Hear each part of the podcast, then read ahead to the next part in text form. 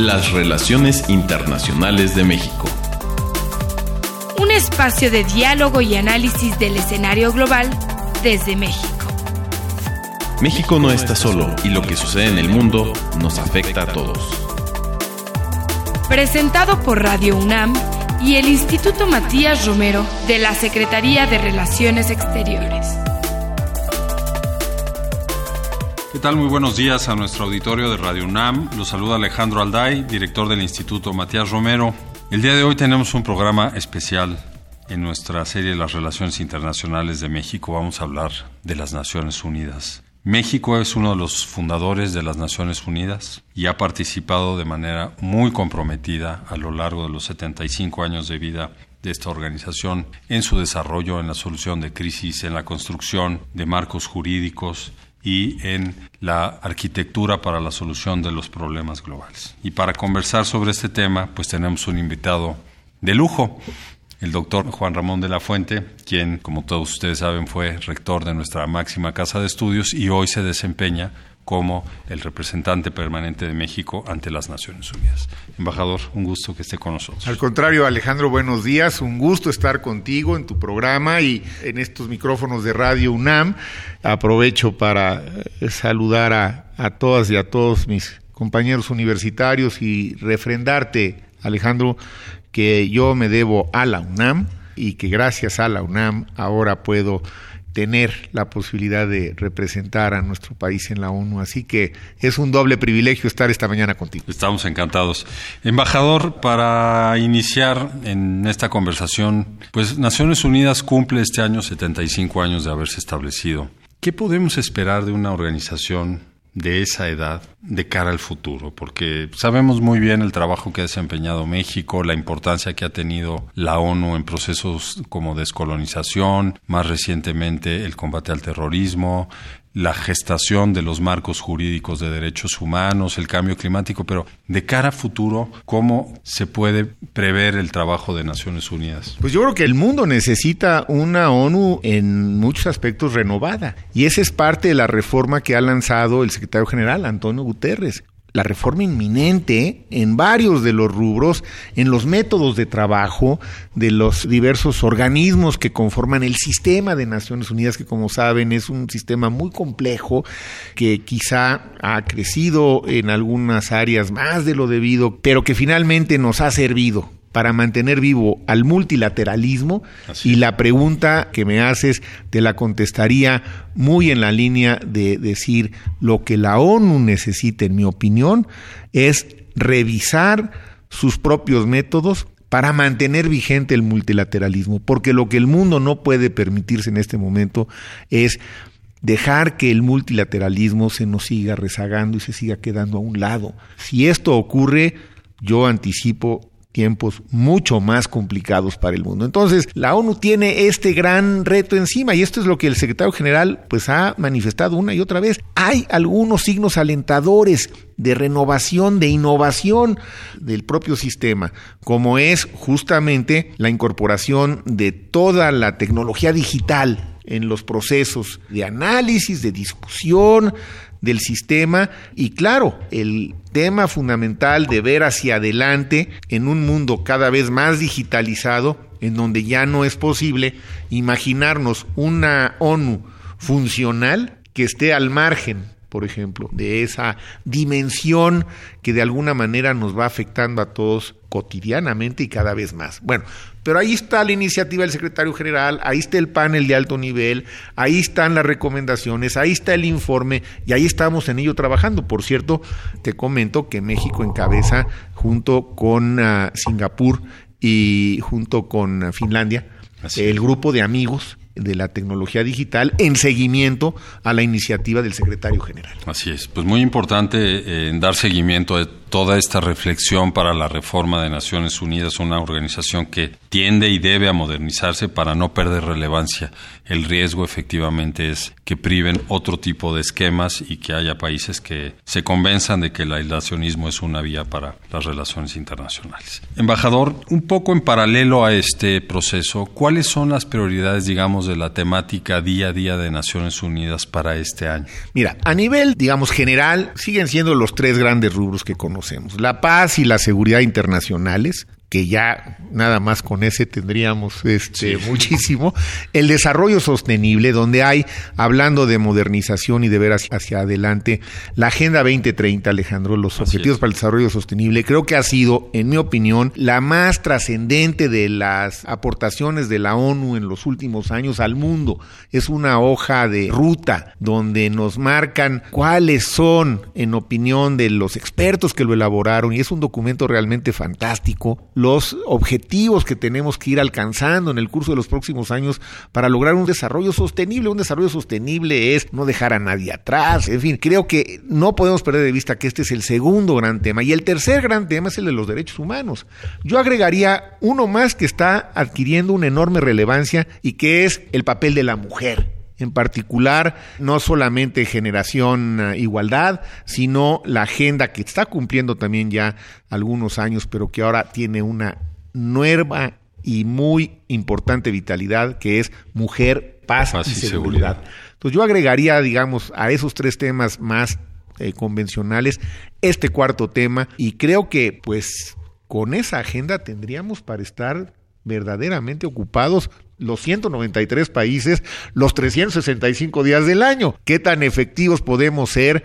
No lo sé. Ahora, dentro de esos temas, pues hay algunos que para México son obviamente más sensibles que otros, ¿no? Así es. Y bueno, este tema de la inclusión de la mujer que ha evolucionado en la ONU desde la perspectiva de género, la igualdad de género, hoy la paridad y la participación igualitaria es fundamental y, y Naciones Unidas ha sido en gran medida un motor para este tema. Y permíteme brevemente nada más complementar lo que dices, este año las dos elecciones que se tuvieron en organismos de Naciones Unidas con el tema de la mujer, en las dos elecciones ganó México, ¿eh? Tenemos posición en la Junta Directiva de ONU Mujeres y en la Comisión para la Igualdad ah, Jurídica y Social de la Mujer. Entonces, estamos muy metidos en esto. Pues hay que felicitarnos todos por ese logro, es importantísimo. Doctor, me voy a detener en un tema que acaba de mencionar sobre los objetivos de la Agenda 2030. ¿Cómo se percibe desde las misiones permanentes en Nueva York el estado de implementación de la agenda? Porque este año también se cumplen cinco de que se aprobó esta agenda. ¿Ya se perciben desequilibrios, eh, retos importantes? ¿Cómo lo ven con sus colegas? Con preocupación. Si te contestara con eh, una palabra sería preocupación porque en efecto solamente faltan 10 años. Como sabes, se hacen cortes periódicos bianuales. Cada país presenta un informe. A nosotros nos tocará este año, es decir, 2020, 2019 no nos tocó. Y ya vemos claramente que hay algunos temas que se están quedando rezagados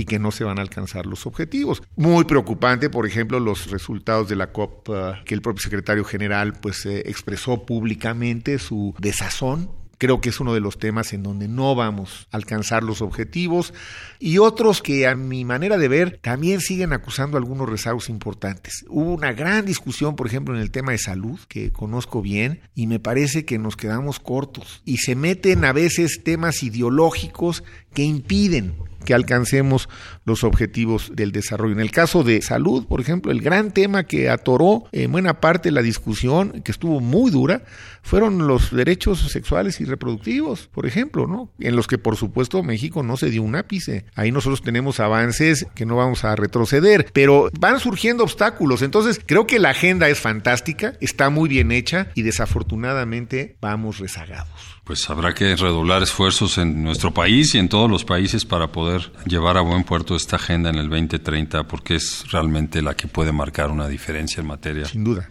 de desarrollo. Embajador, ¿cuáles son para México los temas prioritarios, digamos, en la Asamblea General? ¿Cuáles son en este año los temas prioritarios? Pues mira, por un lado están los históricos. A ver, es importante decir los temas históricos de México, que están sobre todo en la primera y algunos en la cuarta comisión, sobre todo aquellos que tienen que ver con desarme nuclear y en los que, bueno, pues México ha tenido ahí un liderazgo muy importante los vamos a seguir defendiendo y manteniendo. Por cierto, ahí hubo ya una discusión hace poco interesante, antes de que explotara la crisis actual con Irán, sobre si Irán había cumplido o no con lo que se había comprometido con el eh, organismo de energía atómica de la ONU, de ir acotando su producción de uranio, etcétera. Y la verdad es que México tuvo una participación muy, muy buena. Temas que parecerían que no son muy lejanos, no nos son, porque en primer lugar, México tiene un liderazgo desde 1968 con el Tratado de Tlatelolco y eso lo vamos a seguir manteniendo y se nos reconoce, Alejandro. Es muy importante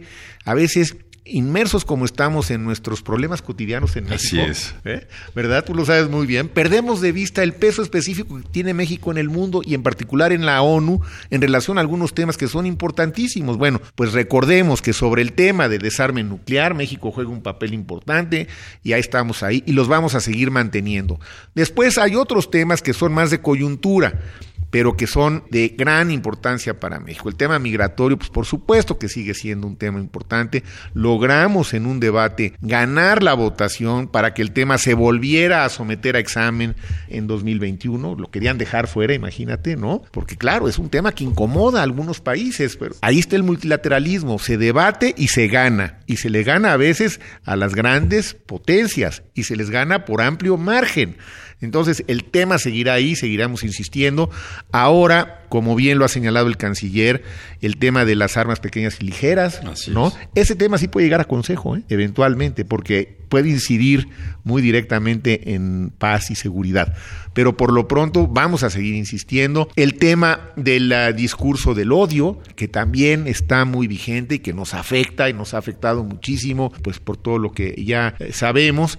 Vamos a seguir defendiendo, por supuesto, la agenda de la mujer, de sus derechos sexuales y reproductivos. Y tenemos una participación muy buena también en la sexta comisión, que a ti te queda muy cerca, donde ahora un colega tuyo, Pablo Arrocha, Así es. este es el vicepresidente, es nuestro consejero jurídico, también egresado de la UNAM, aprovecho para hacer el comercial, pero Pablo es realmente un gran jurista internacional y entonces ahí también tenemos una agenda complicada. Y México participa también de manera muy importante, diría yo, en temas que a veces no le damos tanta importancia en México, pero que tienen que ver con las finanzas y la administración de la organización en la quinta comisión. Entonces, a ver, en las seis comisiones traemos una agenda de temas mexicanos importantes y hasta ahora todas las resoluciones de la Asamblea General en las que ha participado México, todas, Alejandro, se han adoptado, algunas por consenso, lo cual es un logro importante, otras por votación, en donde, bueno, pues eh, cuando no se logran consenso, para eso está la democracia y votas Claro. y ganas, pero yo no quiero, por la importancia que tiene el Consejo y nuestra candidatura al Consejo, descuidar en lo más mínimo la Asamblea General, porque como decía el embajador Gómez Robledo, de la Asamblea General somos miembros permanentes, ¿eh?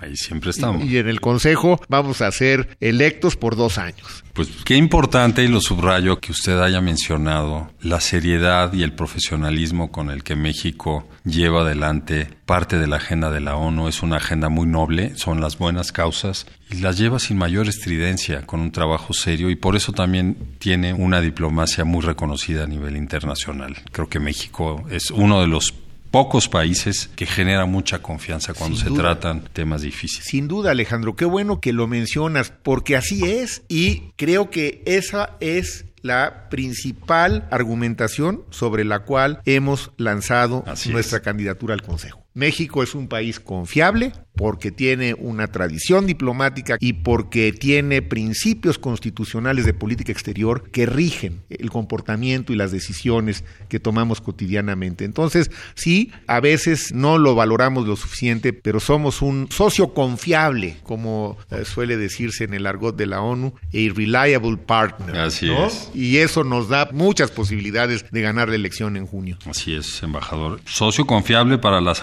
socio confiable para el multilateralismo. Vamos a buscar un asiento en el Consejo de Seguridad para el bienio 2021-2022. ¿Por qué no nos comparte a nuestro auditorio por qué debe México para su política exterior volver al Consejo de Seguridad? Empezaría por decir que yo pensaría que debe ser una práctica cotidiana. Los países que tienen una mayor presencia en el mundo periódicamente regresan al Consejo de Seguridad, lo tienen ya adoptado como parte de sus Así políticas. es, ¿no? así es. Alemania entra y sale. Japón. Eh, Japón entra y sale. Noruega, que tiene una gran diplomacia, entran y salen. Yo creo que a México le conviene estar en esa dinámica de entrar y salir periódicamente en cuanto se vayan permitiendo las circunstancias. No hacerlo es quedarte fuera. No hacerlo es decir, renuncio a sentarme en la mesa en donde se toman las decisiones más trascendentes del planeta. Y entonces que tomen las decisiones otros por nosotros. Yo no estoy de acuerdo con ello, el gobierno actual no está de acuerdo con ello, por eso estamos en este proceso y yo pensaría que debe ser una práctica que de verdad quedara ya debidamente institucionalizada. Ahora, ¿conlleva riesgos? Por supuesto, hombre, claro que sí. Si no queremos asumir ningún riesgo, entonces es ya aceptar de que las cosas se van a seguir tal cual como están y aún así eso también conlleva riesgos. Lo que hay que hacer, como nos ha instruido el presidente, de acuerdo a los lineamientos del canciller Ebrard, es hagamos un ejercicio inteligente de planeación para tener claro cuáles van a ser las posiciones de México ante los temas que son predecibles, que van a estar en la agenda en 21-22. Algunos son predecibles porque han estado ahí durante muchos años, porque no se han logrado resolver del todo, etcétera. Y habrá otros pues, impredecibles, ¿no? Con los que habrá que ir enfrentándolos de acuerdo a cómo se vayan presentando. Con responsabilidad, con inteligencia, sin exceso de protagonismo, pero echando por delante lo que México puede ofrecer. Lo decía el secretario general adjunto Lacroix y lo decía en público, lo decía justamente a propósito de la inauguración del Centro Este de Capacitación para Operativos de Paz. México tiene mucho que ofrecer, precisamente por eso, porque es un país que busca históricamente la solución pacífica de los conflictos, porque es un país que cree en igualdad jurídica de los estados, porque es un país que respeta la autodeterminación de los pueblos. Todos esos son elementos que nos dan confiabilidad, por un lado, y posibilidades de tener un papel que ayude a la resolución de los temas. No somos una potencia económica, no, no somos, pero lideramos un grupo de potencias intermedias, ¿eh? el MICTA, que tú conoces bien, que lidera México junto con Indonesia, Corea, Turquía, Australia.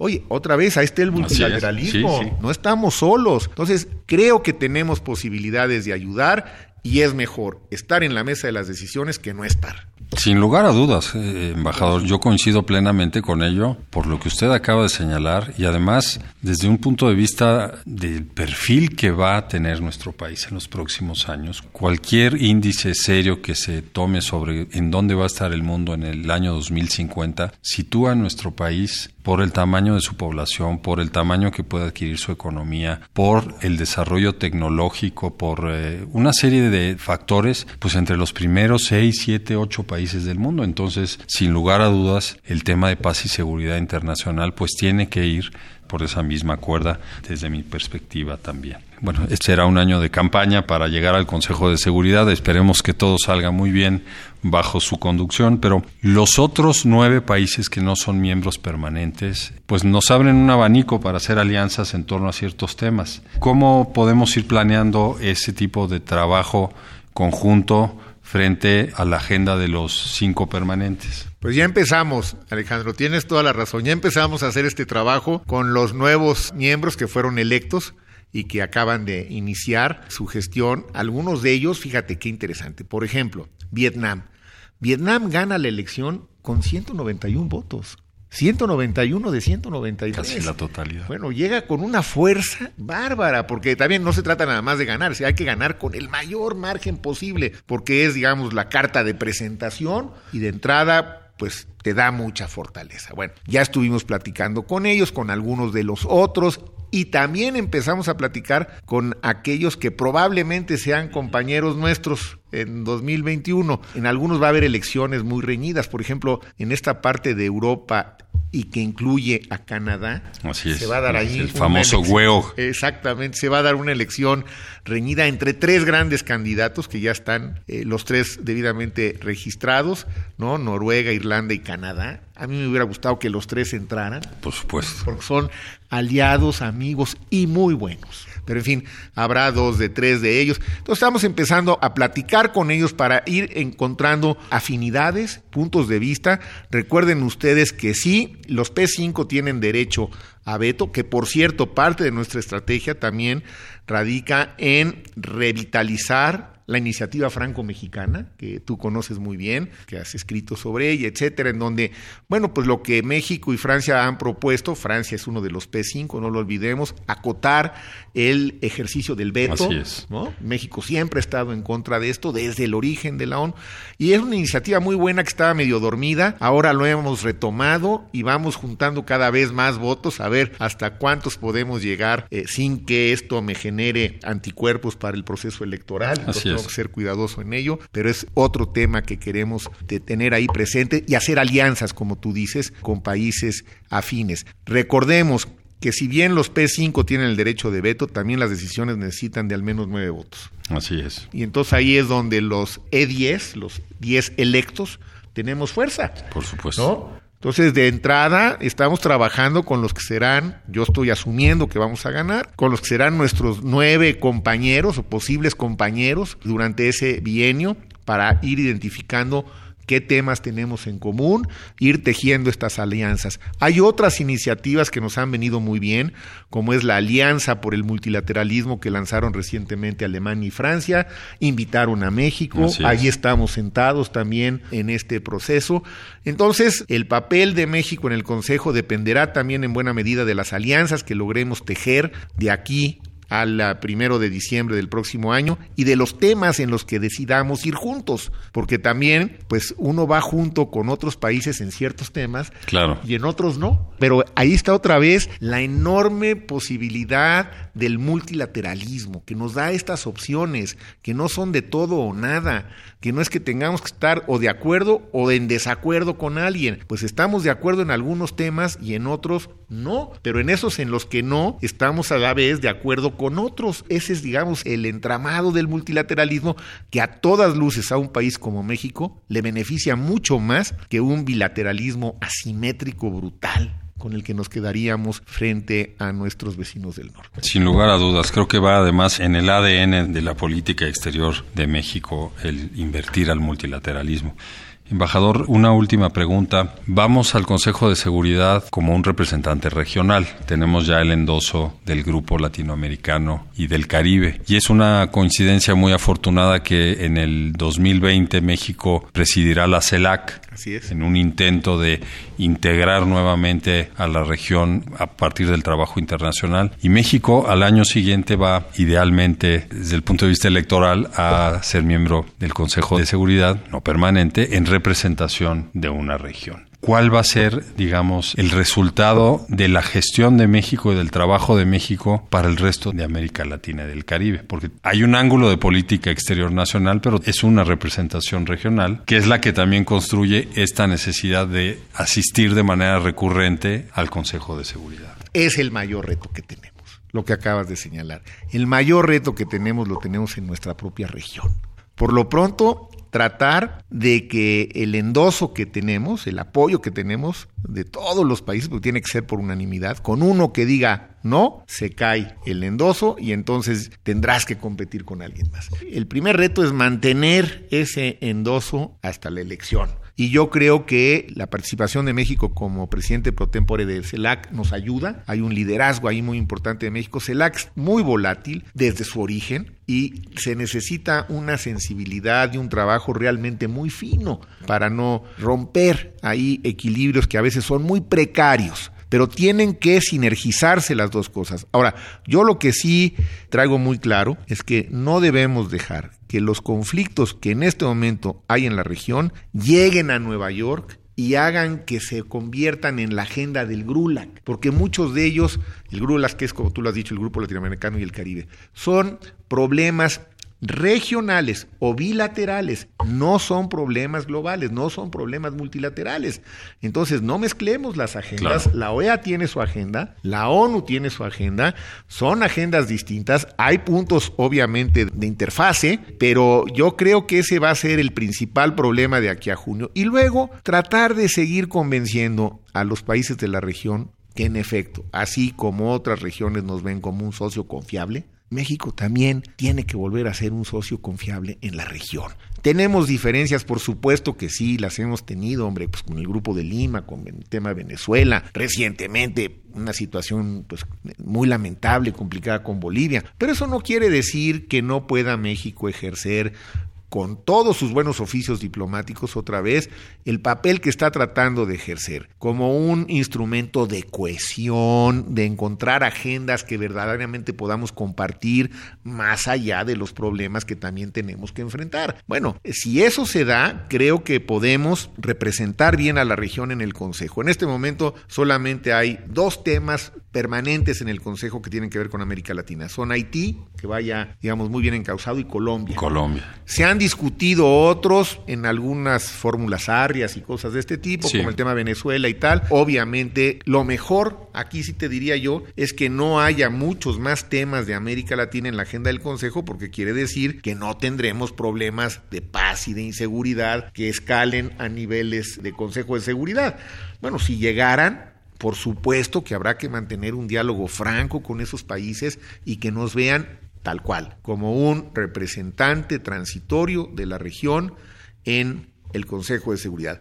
Ya Brasil hizo oficial que en 2022 22. buscará estar en el Consejo. Así que si Brasil gana, pues será nuestro compañero durante un año en el Consejo y también tendremos que encontrar, a pesar de las rivalidades históricas y de las diferencias actuales que tenemos, modos de convivencia y de coexistencia con la diplomacia brasileña, porque de eso se trata el multilateralismo, de encontrar coincidencias a pesar de las diferencias. Así que, pues este, muy bien señalado de tu parte, es el gran reto que tiene México. Esperemos que lo podamos afrontar exitosamente. Pues estamos en muy buenas manos con usted al frente de la misión permanente y de un equipo que se integrará, al igual que el equipo con el que cuente el Gobierno de México en la Secretaría de Relaciones Exteriores. Embajador, doctor de la Fuente, muchas gracias por estar con nosotros. Gracias a ti, Alejandro, siempre y además muy agradecido por el apoyo que le diste a la misión durante el tiempo que nos tocó coincidir en tu calidad de consejero jurídico y ahora también, pues pidiéndote tu apoyo desde el instituto, porque para este grupo de asesores pro bono, que he convocado. Le voy a pedir al Instituto Matías Romero que me ayude junto con DGONU para que podamos beneficiarnos de todo el conocimiento y el talento que hay no solo en la diplomacia mexicana, sino también en la academia. Ahí están la UNAM, ahí está el Colmex, ahí está la Ibero y también en otras regiones del país, no solo en la Ciudad de México. Y para algunos temas vamos a estar consultando con los expertos para que las decisiones de México sean decisiones de Estado y que estén lo mejor informadas posibles. Así, Así es. que ahí el Matías Romero, pues cuento con la institución como uno de nuestros mejores activos. Pues ahí está el compromiso público de ser un aliado en este proceso de reflexión para preparar muy bien la gestión de México. Muchas gracias. En el Consejo de Seguridad, embajador. Muchísimas gracias. Pues agradecemos al embajador Juan Ramón de la Fuente, representante permanente de México ante la Organización de las Naciones Unidas, por su participación en nuestro programa Las Relaciones Internacionales de México. Y también agradecemos a ustedes, nuestro auditorio, por su atención y los invitamos a que nos escuchen el próximo martes a las 10:15 horas a través de Radio UNAM en el 860 de AM. La producción del programa estuvo a cargo de Ana Teresa Sáenz, la realización de Jorge Escamilla y la operación técnica de Gilberto Díaz. Muy buenos días. Se despide Alejandro Alday desde el Instituto Matías Romero. Hasta la próxima.